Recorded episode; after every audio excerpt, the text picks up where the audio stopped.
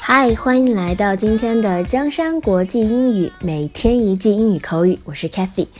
So today we're going to learn a sentence called "What's bugging you? What's bugging you? What's bugging you? What is bugging you?" 这个 bug 里面的这个动词 bug b u g 读的是短音的啊，bug。，bug，OK。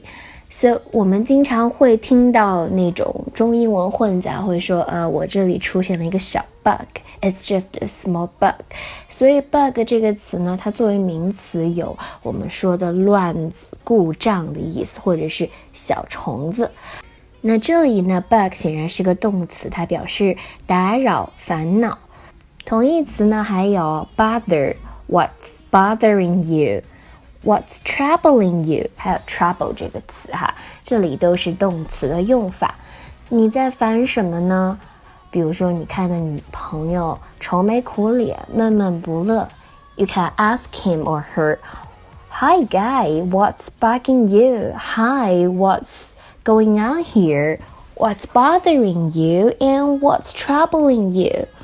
如果我不是很想回答你，你可以说 Please don't ask, just leave me alone。让我一个人待会儿，让我静静，别理我。如果你想真的告诉他你发生了什么，你可以说 Oh, I'm really in trouble. You can talk about your story, right? Or you can just say nothing serious，没有什么大不了的。OK，这个句子 What's bugging you? What's bothering you?